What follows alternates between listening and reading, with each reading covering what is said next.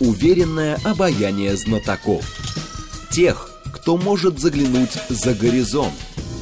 Они знают точные цифры и могут просчитать завтрашний день. Умные парни вновь и вновь выходят в прямой эфир, чтобы многое нам объяснить. Программа предназначена для лиц старше 16 лет.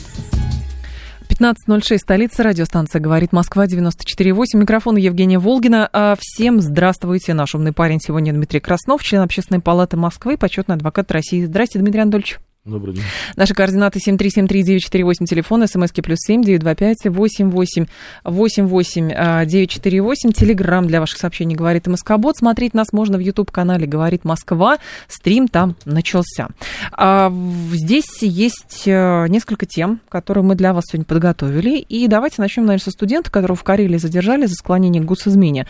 В региональном управлении МВД заявили, что 18-летний молодой человек придерживался националистических взглядов, сформировал сформировало убеждение, что необходимо помешать России достичь цели СВО. По данным ведомства, значит, вот этот вот Андрей Васюренко склонял россиян к совершению государственной измены путем перехода на сторону противника. Ведется следствие по статье о приготовлении к подстрекательству за, а, к совершению государственной измены. Вот здесь, конечно, возникает вопрос, а, что там на самом деле такое произошло и как он подстрекал других людей. То есть это просто обсуждение в социальных сетях было такое, или где-то они там сидели и говорили. Но а, возникает вопрос, что там незнание законов не освобождает от ответственности.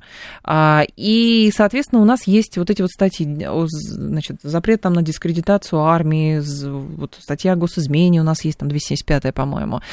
А, они работают, эти статьи, люди понимают тяжесть происходящего и то, что, в общем-то, за языком надо следить, и, соответственно, времена сейчас э, для страны сложные, и вот эти вот все вещи, они а, караются по самым, самым жестоким образом.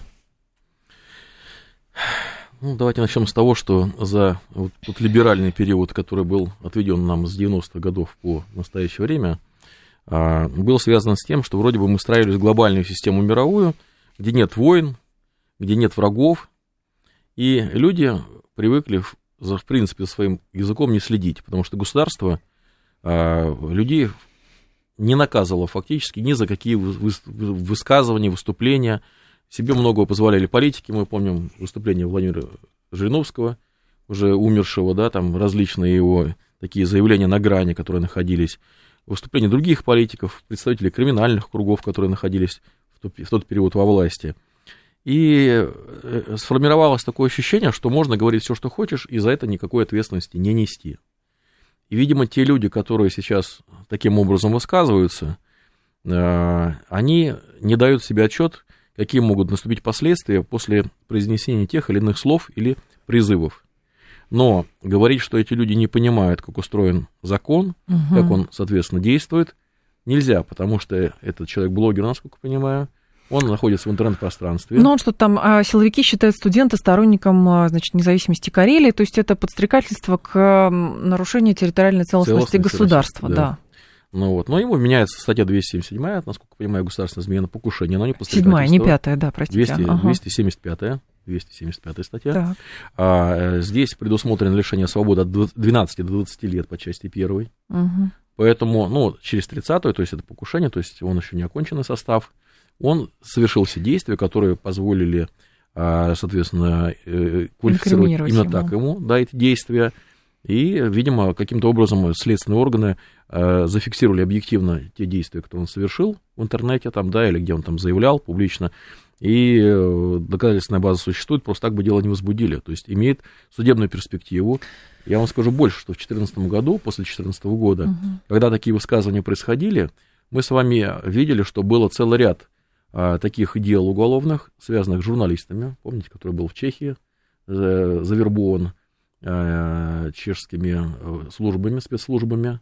Давно в уже 2014 году это было. По-моему, да, вот после 2014 года. А, Уж не помню, наверное. Это, так. А, и который был в Роскосмосе, по-моему, советник. Так это было два года, вы про Сафронова, что да, ли? Ну, осудили уже, да. А Его после... осудили, да. Осудили. И а, тоже вот такие целый ряд был дел, который был связан с госизменой. Ну, вот, шпионажем, госизменой. То есть эти дела стали реально возбуждаться. И реально доводиться до суда, и приговоры достаточно жесткие. Здесь возникает вопрос, смотрите, даже вот здесь 18-летний а, молодой человек, а, понятно, что там совершил тяжесть, сейчас это будут доказывать, но другой момент, работа с молодыми людьми или работа с колеблющимися. Колеблющимися не потому, что они, ну, например, действительно все такие, что вот была бы моя воля, я бы уже завтра вот и пошел бы и желаю там развала России и так далее. А по сути люди не совсем понимают, что происходит, но такое случается. Люди не понимают, что происходит. И вопрос возникает, как с этими молодыми людьми работать, потому что, помните, неоднократно говорилось, что у нас, к сожалению, информационные битвы не выигрываются, потому что мы а, считаем, что можно вот там крутить запустить э, телевизионное шоу а, с э, такого агрессивного, напористого характера, можно выдавать, э, значит, сухие брифинги Министерства обороны, и этого как будто достаточно. Но любой сейчас подросток или любой молодой человек скажет, там, а я не смотрю там Первый канал, потому что считаю это пропагандой, а я читаю на агентов, потому что это не пропаганда. Ему не докажешь, что там пропаганда еще гораздо больше, и она более изощренная. Но вот почему-то той стороне не верят, а этой стороне они отказываются верить. Это вопрос работы, это вопрос э, того, какие слова нужно подбирать, что нужно делать, где просчет. Я думаю, что просчетов здесь никаких нет. Это история вечная. История во всем мире, она существует. Ну, давайте начнем с чего. 18 лет – это человек, который несет полную уголовную ответственность. Я его не оправдываю. Да, нет, я, я говорю про ту проблему, понимаю, которая, просто, очевидно, совершенно существует. Да, я как еще юрист хочу уточнить. Да, давайте. Что э, если есть сомнения в том, что он не отдает отчет своим действиям, то есть не понимает, что происходит, во-первых, происходит, проводится судебно-психолого-психиатрическая экспертиза угу. с установления его реального возраста. То есть ему может быть 18 лет, а его уровень интеллектуального развития ниже. Тогда ответственности он нести не будет, такое главное. Это первое. Второе. Но это заключение дают специалисты-эксперты. Что касается работы с молодежью, угу. мы знаем, что а, такие вольнодумческие высказывания это и 19 век России. Студенчество всегда было протестной такой а, э, стратой, которая Группой. всегда, да, угу. вот государство говорит, что, дорогой мой, на улице холодно, одень шапку, отморозишь уши, на злом маме отморожу уши. И сколько государство не говорит, убеждает, что, дорогие друзья, при развале страны вам будет хуже, что будете воевать, что будете находиться в хаосе, жить там. То есть в любом случае у молодежной среды зачастую присутствует вот э, желание противоставить себя мнению у большинства, у общества или государства, ну, вот в силу своих, видимо, гормональных каких-то там проблем, вопросов, связанных с тем, что еще не сформировался полностью до конца интеллект, а нет э, жизненного опыта, который позволял бы им э, объективно оценить то, что происходит. И вы правы здесь, э, необходимо участие вуза, если это там младше 17 лет, школы, а, общественности, которая бы формировала у них мировоззрение и реальное представление о том, что на самом деле происходит. Мало того, ведь я думаю, что если копнуть глубже и посмотреть, а как к этому, к этому процессу относятся его родители? Ведь многое дети берут от своих мам-пап которые тоже, например, может быть, в семье обсуждают, мы там согласны с такой политикой государства или не согласны. Mm. И дети слушают своих родителей, воспринимают, да, люди взрослые, они для меня авторитетные, если с родителями хорошие отношения, то почему мне не занять эту позицию? Потому что своей жизненной позиции, своей жизненной опыта не хватает для того, чтобы оценить, что хорошо, что такое плохо. Но с вашей точки зрения все-таки есть проблема а нынешние, я почему эту тему подняла, потому что вы много работаете с молодежью. Но я так понимаю, с молодежью из неблагополучной среды, да? С любой. С любой молодежью работаете. Да, с девиантным поведением, и так и дети а, дедо, из детских домов, из сейчас ЦСВ называется, дети инвалиды, то есть в принципе, это целый пласт. И возникает вопрос, а здесь, а, понимаете как, ну, как бы, можно, конечно, грузи, э, грозить тюрьмой, можно, если дети, особенно там они в школе, начинают как-то дерзить или говорят, а я не согласен с этим, я считаю, что вот так. Учитель, конечно, может сказать, сейчас я милицию вызову, тебя там, не знаю, в детскую комнату милиция отправят, а если что, в приют, родители лишат, и вот это вот все. Но страшилками вопрос не решить, потому что вопрос более глубокий, вопрос понимания того, что на самом деле происходит. А вы уверены, что у взрослых есть понимание того, что в на самом деле дело, происходит? В том-то и, и дело. для того, чтобы транслировать это детям, нужно, вот у меня складывается такое впечатление, да, что, смотрите, мы отказались от глобального вхождения в такой глобальный мир, который предлагался нам э, западными партнерами. На определенных условиях, да. Да. Так. Эти условия не сработали, и вдруг появился новый мир. И вот сейчас, мне кажется, у многих взрослых нет понимания все-таки, а какой мы тогда мир строим? Это первое. Второе. на что ориентироваться, какая идеология, что такое хорошо и что такое плохо. Если до этого было хорошо, что ты ездишь на другой машине, у тебя успешная работа, то что теперь сейчас в нашем понимании и взрослых людей, и молодых людей хорошо? Что mm-hmm. хорошо, к чему стремиться? То есть необходимо, с моей точки зрения, выработать государственную идеологию в отношении вообще всех людей, и взрослых, и детей, но потому что от этой идеологии будет отталкиваться уже идеология работы с детьми. Потому что, посмотрите, вот мы в 91 году присоединяемся к Конвенции о правах ребенка. Угу. Реализуем риядские и пекинские правила. То есть говорим, что мы будем формировать ювенальную юстицию. Это политика, которая будет выстраиваться в отношении детей. Западная политика, западные образцы политики. Потом мы принимаем решение, что, в принципе, нам ювенальная юстиция стала ругательным словом, и нам такая политика не подходит. Смотрите, сколько принято 10, программа десятилетия детства. Вот она уже лет 7 идет. Угу. Да? Новые изменения в Конституцию. Выступал генпрокурор, говорит, что права и интересы детей – это приоритет для нашей Родины. А прокуратура занимается осуществлением, э, надзором за, за соблюдением законности прав, в стране. И возникает тогда вопрос, Смотрите, много законов принимается о поддержании семьи, да. материальном составляющем, но не идеологические вопросы не решаются в отношении детей, не государственная политика, которая у нас сейчас связана с борьбой с детской преступностью, девиантным поведением, она не сформирована. Почему? Потому что она сейчас представляет из себя какое-то лоскутное одеяло из нашего советского прошлого, из этих юнальных технологий, которые каких, в каком-то части вошли в нашу жизнь. Много прав, но нет обязанностей. И современность. И ничего концепции конкретной, понятной для суда, следствия, прокуратуры, для комиссии по делам несовершеннолетних, которые, в принципе, на сегодняшний день фактически не работают, они беззубые. Последний раз угу. принималось положение комиссии по делам несовершеннолетних в 1961 году. Они не заработали, и это положение не заработало. В 1967 году принимается новое положение, которое тоже не работает. То есть в 1935 году, как их разогнали и попытались реанимировать в 60-х годах, так они до сих пор не работают. То есть они не выполняют те функции, которые, в принципе, были они должны были выполнять. Так. И центра работы с детьми сейчас фактически нет, оно, он отсутствует. Вот Ленин писал в 18 году создать детский суд или комиссию по делам несовершеннолетних. То есть вот какая функция была. То есть это центр работы с детьми, который должен был формироваться в каждом а, регионе, отдельном районе, угу. округе. И здесь судьи должны понимать, кто вокруг них, проживая в одном и том же округе, знать детей хулиганов, детей с девиантным поведением или детей, которые находятся под угрозой, находятся в семьях неблагополучных. И судья как раз был призван для того, чтобы выявлять этих детей, за ними наблюдать и не давать им возможность стать на преступный путь. Вот что сейчас можно предложить этим детям? Приезжаем в ряд учреждений, и в этих учреждениях есть, они накормлены, напоены, вроде бы все хорошо в Москве, я не знаю, не могу говорить по другим регионам, но в Москве с этим благополучно в плане материальном. А чем наполняется? Патриотическая какая-то работа проводится, лекции проводятся, антитеррористические, День памяти Беслана какой-то, да, который разъяснял бы детям, а что происходит, какие процессы происходят в мире, там разговор о важном сейчас сводится. Так. Ну, приходите, разговаривайте в школу, рассказывайте детям в те же э, в вузы, в те же, э, соответственно, как бы э, различные учреждения, связанные с детьми, там ПТУ сейчас или что сейчас, колледжи. Что происходит в мире? Разъясняйте политику, нашу позицию разъясняйте, нашей страны. Вот чтобы не появлялись такие блогеры 18-летние, которые потом отправляются в тюрьму. Ведь а, вот строгий срок наказания, и вот это громкое угу. дело, ведь это связано не только с тем, что он совершил это преступление. Закон, а тем, чтобы остальным неповадно было. Да, закон носит, вот наказание носит несколько функций. Превентивные функции и, собственно говоря, изоляция от общества тех людей, которые не угодны. И вот громкое дело с большим сроком каждый раз, оно приводит к тому, что вот кнут и пряник.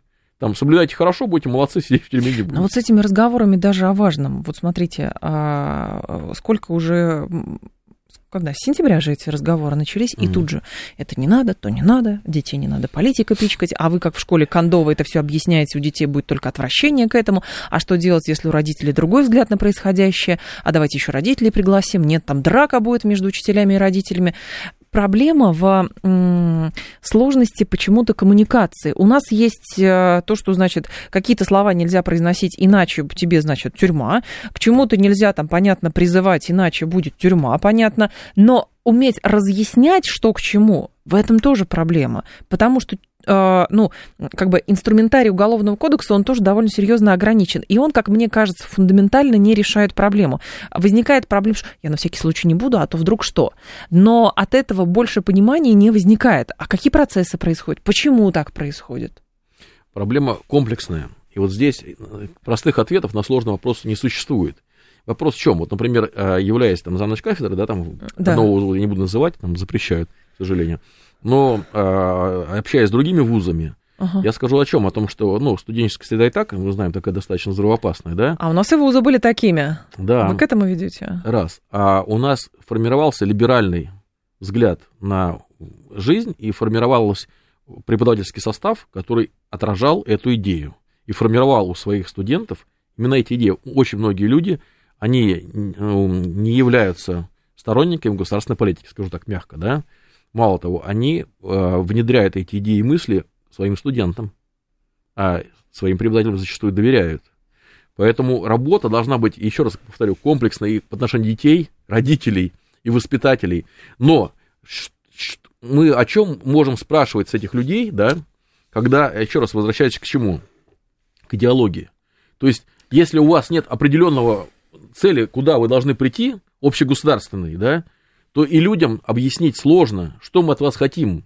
Даже когда собаку учишь, ты говоришь, сидеть, стоять, лежать, и даешь ей за это вкусную штуку какую-то, да, и она это делает. Но люди не хотят быть дрессированными, вот о чем речь. А Понимаете, понимаете, как бы во А всем сразу мире... вспомнить, 30 лет назад была цель какая, и люди вроде бы в этих целях воспитывались, а в итоге эти же люди приложили большую руку к тому, чтобы, в общем, перестало существовать такое большое государство. Ну, Вот. вот и, и И чего? мы должны понимать, что, понимаете, мы каждый раз оцениваем с точки зрения нашего государства и вот этих либеральных идей, которые нам предлагали. Вот у меня складывается впечатление, да, что мы немножко обманулись в своих ожиданиях.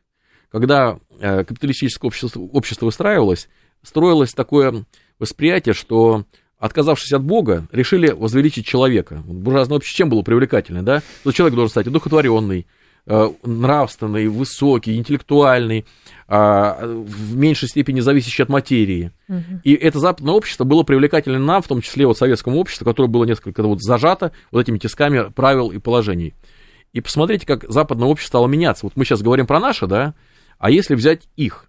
Вот посмотрите, что происходит. Вот как говорил Ницше, человек это мост от животного к Богу, это то, что нужно преодолеть. И вроде бы вот эта буржуазная парадигма и предлагала нам преодолеть это и прийти к Богу. И сейчас то, что происходит там, вот у меня складывается впечатление по тем законам, которые принимаются, они нарушают все те положения правила, которые предлагаются, ими же предлагались, те, которые были привлекательны для нас и для многого, большой части мира. Ну, все можно довести до Они абсурда. пытаются теперь от Бога человека отправить к животному. Почему? Потому что животным проще управлять. Почему э, расстаются гендерные вопросы, да? Мужчина, женщина, там, э, еврей, там, русский, не знаю, там, иудей или там православный. Это надо убрать. Почему? У человека есть система координат. Он понимает, Кто он на есть самом деле, понятно. нравственные основы, есть понимание, что такое хорошо, что плохо. А когда ты через либеральную мясорубку пропускаешь людей, и это превращается в такой либеральный фарш людей, которые а, совершенно как бы а, не имеют ни точки отсчета, что такое хорошо, что такое, и не понимания, кто я такой, где в этом, такими людьми легко управлять. И все-таки у нас сохраняются какие-то, вот хорошо, что сохраняются какие-то определенные а, нравственные устои, какие-то, ну, зацепки хоть какие-то пытаются вот сейчас кругом церкви в Москве строиться, там, да, там, Так. батюшки активизировались. Ну вот, но а, за рубежом это не так уже, это уходит. Это Да, всё. За рубеж бог с ним. Меня в большей степени интересует Российская Федерация, потому что проблем много. А, Понимаете как? Мы говорим, а мы не такие, поэтому мы вот делаем... У нас своего, а, своих проблем достаточно. Понимаете, история с ге- гендерным вот этим вот э, определением нам, по-моему, не грозит, потому что Надеюсь, в да. нашей стране отношение к этому, ну, довольно однозначное. Вот, а здесь другое дело по поводу даже детской агрессии. А, агрессия там, или протест, он а, по-разному а, выражается. А, поэтому там, этому молодому человеку сейчас будет грозить тюрьма многолетняя. А вот даже история с а, просто агрессией, которую сейчас мы наблюдали в одной из школ Москвы, там теперь разбирательства будут, когда дети поссорились в чате, и все это вылезло в школьный коридор, и они подрались, и в итоге один сейчас в реанимации находится, а другой, ну, видимо, как минимум в детской комнате милиции, наверное, при, э, Зависит от э, возраста, да, присутствии родителей. Мгм. И там, знаете, что а, обращать на себя внимание. Остальные стоят и смотрят, снимают на телефон, и никто не вмешивается. То же самое было с этой ст- странной историей, вот этот Рёдан, Рюдан, непонятно, что они не так одеты, и поэтому на них нападают. И этих видео как-то очень много. То ли они нападают, потому что другие не так одеты, то ли эти нападают, потому что вот эти не так одеты. Не, то есть какие-то поводы, но агрессии становится очень много. Понятно, что ее было, наверное, всегда много, а сейчас при развитии коммуникации это просто, ну, вылилось э, в общедоступный интернет. Вот с этим ты чего делать? Ну, делать, это опять вопрос воспитания. Да. Когда у нас в обществе, вот я говорю, что все идет из истоков. У нас Домоганон и Кормчая книга, да, когда писали в домострое, что жену можно бить, и так, чтобы не сильно, ну... А потом они говорят, не бить, а учить. Перед соседями это не называется. стыдно было, чтобы лицо было, да? Да. Вот, а закон, когда сейчас о побоях принимается, когда женщину или ребенка раз в год можно побить, это будет административка. Но и при чаще. том, что она же заплатит за штраф, потому что он, например, нигде не работает. Я к чему и говорю, понимаете, вот это в нашем сознании надо изживать, потому что вот дедовщина в армии, а, смотрящий в тюрьме, вот когда там, да, красная зона, вот это внутренняя психология, которая живет в русском человеке, российском человеке, да, когда все эти вопросы решаются между собой не на уровне... Коммуникация. Да, обсуждения какие-то, на, на, на, нахождения какого-то компромисса, так. нормального человеческого, на уровне поговорить. А вот эта мускулинность, вот это желание подавить и желание а, показать свое превосходство над вот, одного над другим. Это первое. Второе, а, вот с этим же связанная э, молчаливая толпа, которая взирает на это, снимает, фотографирует или там ну, ведут прямой эфир. Бои, да. да, и все получают от этого наслаждение. А, скажу, что у нас в школе было, в принципе, то же самое. Вот я, ну, заканчивал в 90-м году школу, да, угу. тоже все собиралась, вся школа смотрела на эти побоища, всем было весело, только не было телефонов. Но вот дети не понимают, не понимают, что можно причинить боль, что можно причинить смерть. И нужно, чтобы взрослые разъясняли последствия каждого поступка ребенку. То есть вот садились с ним, да, у меня студенты там совершили вот э, в академии правонарушения, и мне говорят, как с ними разговаривать? Я говорю, ну давайте поговорим там, да, вот вы там самоутвердились, человека избили. Вот представьте себе, вот все слушают, последствия uh-huh. какие? У вас были очень высокопоставленные родители, у вас была нормальная перспективная жизнь, вы заканчивали один из лучших вузов. Сейчас какая ваша жизнь? Вы сейчас в лучшем случае получите условный срок, а можете получить реально небольшой а у вас закрываются теперь все возможности госслужбы, самые лучшие корпорации не возьмут вас судимостью. И не только вас не возьмут, не возьмут ваших уже детей. Вы нормально не строите свою жизнь, то есть вы одним своим поступком убили свое будущее, и будущее своих детей, и своих жен. А еще не женились, ну вам 17-18 лет. И внедряется это в голову? Да, люди не понимают. Вот дети совершили преступление в детском доме, сижу, дети под условным сроком. И они с гордостью говорят, сидит парень, читает уголовный кодекс, я говорю, а что ты читаешь? То есть, зачем? Он говорит, какая Отец сидит, мать сидит, брат сидит, все мужики должны сидеть. Короче, традиция такая, семейная. Я говорю, хорошо, а у, у тебя что, проблема? Он говорит, я вот украл машину с друзьями. Uh-huh. Парню там, я не помню, лет 15, что ли, 16, сейчас не, точно не вспомню. Я говорю, и вот ты скажи, вот сидит 80 человек таких же на условных сроках. Я говорю, а объясни мне, в чем суть, сколько ты заработал денег? Он говорит, 50 тысяч рублей, там, на, на, на брата вышло, там, какой-то Жигули угнали. Я говорю, смотри, вот ты сейчас отправишься в места не столь отдаленные, угу. за 50 тысяч рублей ты мог пойти устроиться на работу, эти деньги заработать, не имея таких последствий, которые сейчас имеешь. Но это работать надо, сказал он Нет, вам, скорее всего. Вот все остальные Нет? сидят, думают. Да? Потому что вот когда ты начинаешь считать и раскладывать, а зачем? Что это дало? Что ты, эти деньги как-то изменили твою жизнь? Ты стал сказочно богат. Ты стал, не знаю, твоя жизнь там заиграл новыми красками. Нет. Но это вопрос, это, авторитет, это вопрос авторитета. Дети не задают себе, они не думают на шаг вперед.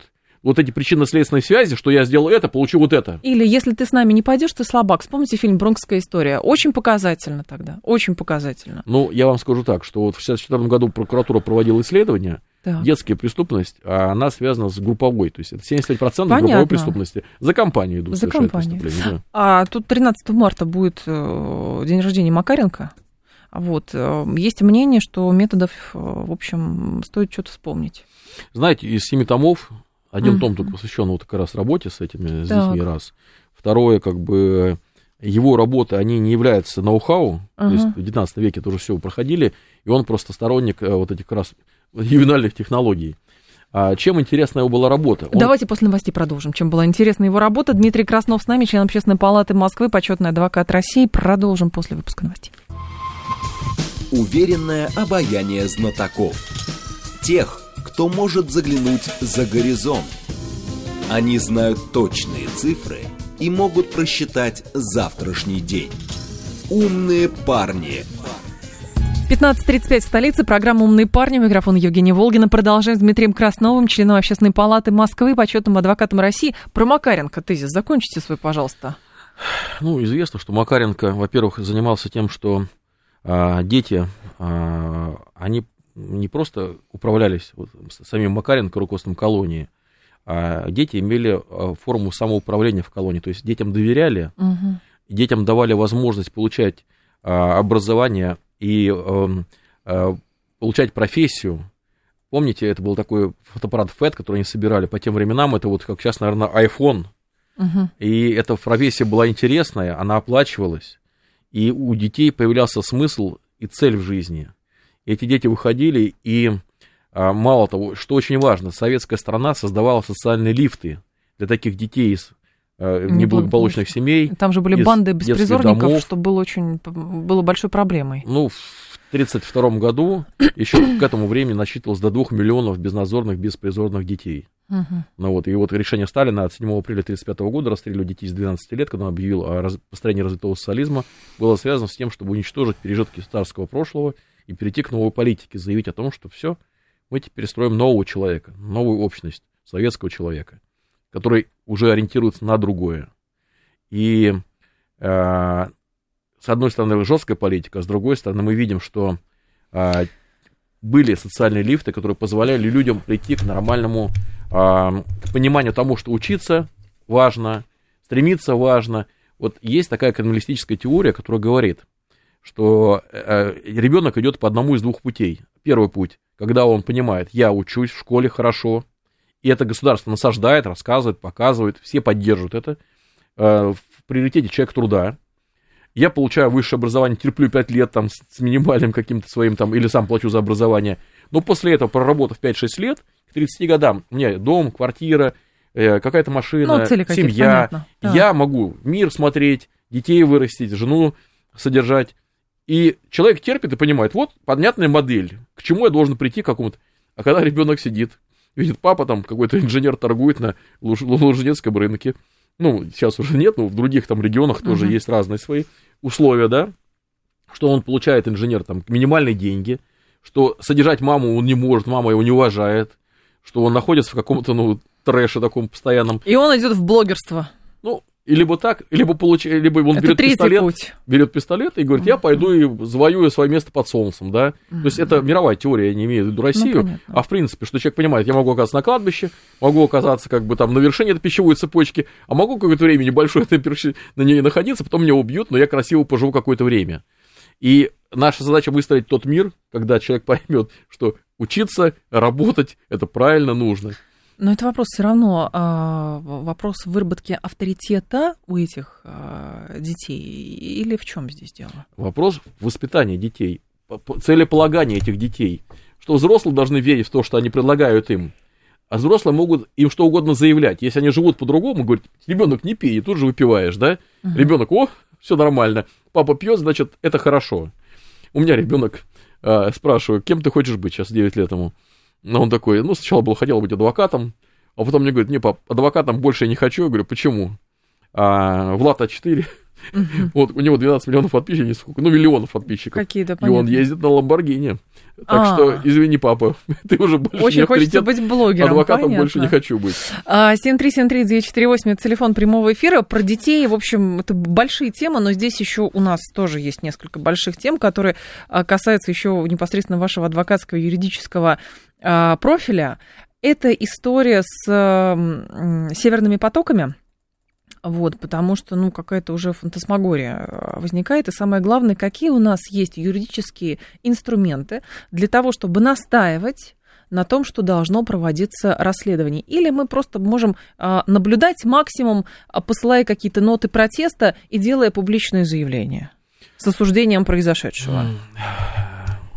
Меня тоже очень сильно удивляет, почему государство неактивно реагирует на эти события. То есть здесь uh-huh. нанесен конкретный ущерб, конкретно нашей организации, с э, государственным участием. То есть «Газпром» — это ну, частично государственная организация. Да это не просто Газпрому нанесен счет, это стране нанесен ущерб. Стране, Газпрому, всему. То есть всему, то, что да. касается. И никакой реакции нет. То есть мы ждем почему-то сейчас разрешения от наших западных партнеров на то, что они там нас включат. Они сказали, не включаем вас в расследование, то да. есть вы не являетесь страной по делу. А, и их а, расследование идет шатковалка, никого, в принципе, как бы не удовлетворяет. Тот а, уровень и быстрота расследования, которую они проводят. Но помните, мы с вами обсуждали тоже в эфире а взрыв на нашем, соответственно, мосту крымском, да, и uh-huh. думали, как же мы там вскроем это преступление. Есть аналогично, с моей точки зрения, необходимо возбудить уголовное дело по факту вот этого террористического акта, раз. Так. Второе, у нас есть... Но мы не можем туда попасть. На Крымский мост мы могли Какая попасть, разница? а туда нет. Нет, смотрите, в Турцию мы тоже не могли попасть. Мы не могли попасть в Молдавию, на Украину. Но оперативным путем мы вычислили всех тех людей, то есть возбудив уголовное дело, у нас появляются инструменты, которые позволяют нам оперативным путем устанавливать тех, кто к этому преступлению причастен. У нас есть оперативная служба МВД, у нас есть оперативные службы э, наших внешних разведок, которые могут также всегда, когда происходит преступление, в нем участвуют люди. Uh-huh. Этих людей можно установить, с ними можно как-то образом либо ну, договориться, либо убедить их в том, что они должны дать показания, этих людей допросить, тогда мы тоже не знали, как мы определим, как это взятка доставлялось, как, каким образом этот водитель грузовика там сел, кто его нанял. Все установили за три дня. Все. Так. Я думаю, что, скорее всего, и сегодня у нас такая информация существует. То есть разведка наверняка уже это все узнала, потому что есть как бы целая агентурная сеть за рубежом, которая позволяет устанавливать mm-hmm. эти все вещи. Но какие-то, видимо, причины не позволяют это все обнародовать. С моей точки зрения, это в любом случае надо установить. То есть а, оперативным путем нельзя разгласить эти сейчас материалы. Почему? Потому что оперативный документ не является доказательством по уголовному делу. Доказательство по уголовному делу является прописанное в УПК определенные следственные действия. Там, допросы, обыски, Понятно. очные ставки, mm-hmm. экспертизы. И только тогда можно, наполнив этими фактами уголовное дело, обращаться на площадку ООН и заявлять, что вот мы установили, что скорее всего, к этому делу причастен там какой-то там украинский человек, американский человек, что организовал это там, например, представитель ЦРУ, исполнители были там норвежцы, украинцы, американцы, британцы. А конкретные... материалы Херша можно использовать для этого? Конечно. Это можно. основание для возбуждения уголовного дела. И Херш сейчас и говорит, что когда ему предложили вот эту украинскую тему, он сказал, подождите, подождите, сейчас, дорогие друзья, я сейчас расскажу вам еще целый ряд как бы информации выдам на следующей неделе, которая позволит развенчать вот этот украинский след, который был предложен, да. опять же, спустя а месяц. Зачем ЦРУ. они предложили этот украинский след? Как вы к этой версии, кстати, относитесь? Я думаю, что... Именно вот, как юрист? А, ну, как юрист, она просто версия, потому что как бы эта версия, она не, они же не закончили расследование. То есть такая же, как про инопланетян. Приговора суда нет. Это просто какая-то версия. Версия это одно из направлений а, развития следствия по тому или иному делу. Но что меня удивило, что mm-hmm. американское общество, с моей точки зрения, выступление Херша, то есть и, и отдавая ему должное, что он великий журналист, человек, отмечен наградами, который участвовал там в разоблачении целого ряда американских там махинаций. Да. Но вопрос в чем? Что с моей точки зрения его выступление является а, не его абсолютным выступлением лично его, а что, скорее всего, за ним какие-то стоят политические группы американские, достаточно влиятельные, которые, собственно говоря, хотят довести до общественности, либо свалить своих политических соперников, убрать их с вот этой вот а, игровой площадки, да, и заявить о каком-то своем новом курсе для того, чтобы сейчас скоро выборы уже в Америке mm-hmm. достаточно быстро. Ну вот, и поэтому здесь ну, он речь идет о политической борьбе. Но вот это вот клюква, которая представлена вот этими вот с украинскими всеми штуками, которая вообще ни во что не лезет. То есть ни в какие ворота. Нормальный боевые, человек. Боевые водолазы. Боевые укры, укры да, эти там, великие водолазы, укры там, да. да. Из Черного моря занырнули, вынырнули, взорвали Во время потоки. учений НАТО на Кругом. парусной яхте со взрывчаткой. Самолеты летают, подводные лодки ходят. То есть, мало того, идут нитки по мировому океану, и вот они нашли эти нитки, где там, ну, как капля в море. Метров, там, 100 да, метров глубиной. Трубы, нашли трубу, нырнули куда полагается, загрузили огромный заряд, где-то приобрели это же взрывчатку, это же не просто тоже взяли, там, зажигалкой подожгли, там это все загорелось и взорвалось. Нет, собственно говоря, там, ну, многотонный заряд, который позволил взорвать этот поток установить это нужно было. Это большая глубина, это иметь очень высокий уровень подготовки. Но это опять какая-то... Те... Вот я считаю, что американцы ничего не делают просто так. И это тоже из разряда теории ложного флага. Зачем-то это нужно? Это же своего рода прием. Нужно отвлечь общественность, опять же, потому что Херш заявляет свое, Да. у них идет внутриполитическая борьба. Мы же видели, когда, помните, когда взорвали наши потоки, Мгм. в этот день Норвегия с Польшей открывали новый хаб. Да, они открывали. Ну вот, там. и о чем речь-то идет, да, что о, с, моей Салютом точки, отметили. с моей точки зрения идет, и там прибалты написали спасибо американцам, что они взорвали, они Потом же удалил, обещали. правда, все это ну, дело. да, разница, но- в- написали, то есть в любом Написали, случае. конечно. И в чем тоже интерес, а, интересно отметить факт, что получается, в принципе, складывается такое впечатление, что Америка решила уморить Европу, то есть именно не просто Европу, а Германию в лице Европу в лице Германии, как локомотива этого, соответственно, а, Ага. а, такого большого а, образования, которое являлось для Америкой а, сначала союзником, а теперь как бы они, видимо, хотят Китай разъединить с Европой и выстроить новых партнеров себе, которых поляков Ну, теперь понятно, уже их наполнить этим хабом энергетическим, который не позволит им. А Шольц сказал, эпоха закончилась дешевых китайских рабочих рук и Мгм. энергоресурсов российских. То есть убивают Германию, убивают Европу. Это те люди, которые являются им Нет, союзниками. эта цель, эта цель понятна, там много об этом говорилось. Мне просто именно с юридической точки зрения интересно, зачем нужно расставлять эти ложные флажки. Такие, Ну, которые выглядят, ну, как вы говорите, откровенной клюквой. Потому а может быть, нам так кажется. как у нас под статья, по-моему, 20 кодекса, да, Да. мы должны, следователь должен расследовать все версии по данному уголовному делу. Если их будет А. тысяча, то предложенных тысячи версий ты должен сесть, отработать, допросить, опросить, а потом Так. объяснять.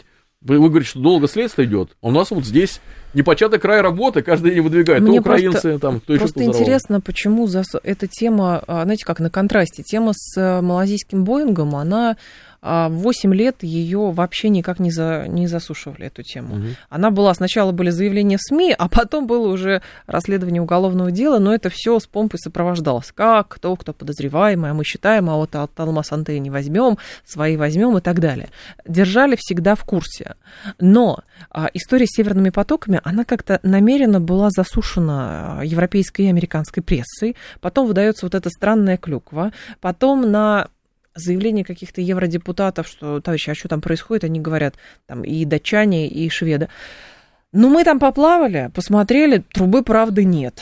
Будем плавать дальше. Вот что это такое? Самое главное, здесь международное право вступает в силу, то есть Организация Объединенных Наций может сама стать, например, инициатором какого-то расследования, или кто-то должен прийти с заявлением, например, мы. Ну, вообще, наше заявление, мы видим, что ни на что не ставят в- на площадке ООН. А ООН давно уже находится под влиянием западных партнеров, это раз. А мы видим, что и немецкие и французские правительства находятся полностью под контролем в США. Но в чем вопрос? Вы говорите, почему замалчивается? А вы представляете, что э, люди, которые проживают, избиратели в Германии, во Франции, там, не знаю, там, в Венгрии, там, в Болгарии, качество их жизни меняется. Но Взорвали потоки. меняется. Так. Они недовольны. А правительство, грубо говоря, даже Германия, если она понимает, что это взорвали американцы, она не может сказать, знаете, наши друзья-союзники взорвали нам газопроводы, теперь мы должны терпеть, потому что они хотят нам поставить дорогой свой сжиженный газ и хотят нанести удар по России. А нас с ними, с Россией экономически разъединить. Что тогда возникнет у избирателей европейских стран? Что, а, дорогие друзья, зачем вы вообще нужны нам тогда? Зачем вы нами управляете? Если качество жизни наше ухудшается, а не улучшается, и вы действуете в интересах не наших, ваших избирателей, а в интересах зарубежных Но, с другой стороны, американцев. этим же людям в любом случае объясняют, что у вас инфляция, потому что Путин виноват, у вас там э, га- газ, э, мы не включали, а что вы не включали Северный поток? Ну, так случилось, мы не включали, все. Вот для этого вот очередная утка. Скрипаль. Отравили Скрипаля. Где сейчас Скрипаль? А где решение по Скрипалю? Ведь они должны какое-то решение А вынести. я не знаю, он жив вообще? Или что с ним Вот происходит? никто не знает. не живой? Просто вот эти вопросы поднимались, потом болгарская блогерша заявила, знаете что, когда у Скрипаля взяли кровь, где-то ее там несколько дней возили. И теперь как бы объективно сделать анализ этой крови нельзя, и положить в основу обвинения эти результаты Мгм. анализов тоже нельзя. Ну, не первый раз такое. То есть суть какая, что ложечки нашлись, а осадочек остался. Вот эта инф- война, идет большая информационная война в отношении России. Пытается Россию расчеловечить, превратить нас в страну изгоя, э, русских людей в каких-то, ну, э, как они говорят, э, представители Мордора, да, там, орки. То есть, действительно, что это мы не люди, мы какие-то недочеловеки, которые убивают скрипалей, которые взрывают Боинги, там, не знаю, подрывают свои же северные потоки. Сами себя взорвали, Ну, есть- строили за тем, чтобы взорвать. Это известная Ну, тема, да. смотришь и удивляешься. То есть, ну, и обыватели-то, они тоже до какого-то времени могут в это верить, когда у тебя с утра до вечера эта информация идет. Но в чем вопрос? Когда э, на самом деле им станет плохо, холодно, голодно, а, инфляция растет, люди начинают задавать себе вопросы, и уже и для, на них, когда, вы помните, побеждает холодильник или телевизор, вот здесь во многом начинает побежать холодильник. Потому что люди начинают задумываться, ну хорошо, во всем виноват проклятый русский, там, да, а когда сейчас проходят опросы, до 50% только людей поддерживают санкции там, в Англии там, или в США, там, а остальным вообще наплевать, там, есть мы, нет нам, и там никому эти украинцы вообще не интересны. А международное право существует?